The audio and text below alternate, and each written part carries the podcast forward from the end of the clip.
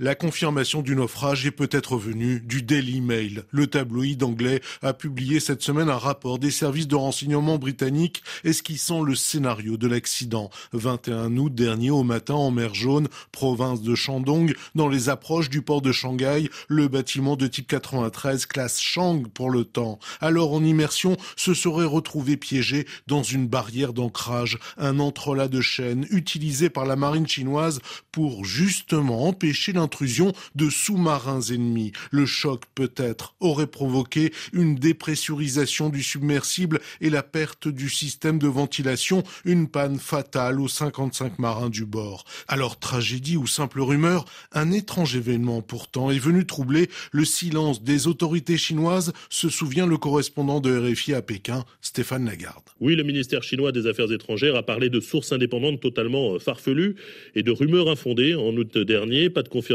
non plus euh, côté taïwanais. Qui a interrogé les observateurs ici, c'est le timing. Le 22 août, le président chinois était au sommet de, des BRICS à Pretoria.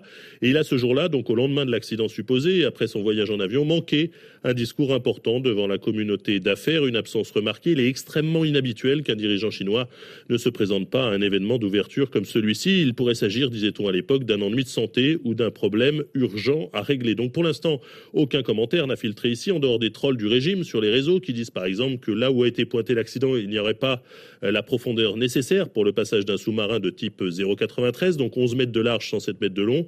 J'avoue que je n'ai pas vérifié, comme il sera difficile de savoir s'il manque l'un des six sous-marins de classe Chang que compte l'APL dans ses hangars. Si naufrage il y a eu, ce serait un revers immense pour la marine chinoise, prévient Stéphane Lagarde, car le sous-marin admis au service en 2017 est l'un des fleurons de la sous-marinade chinoise. Il s'agit d'un bâtiment de guerre essentiel dans le bras de fer qui se joue autour de Taïwan avec les États-Unis, où on parle beaucoup des sorties aériennes, des porte-avions et des missiles chinois plantés face à Taïwan, mais on oublie souvent les sous-marins.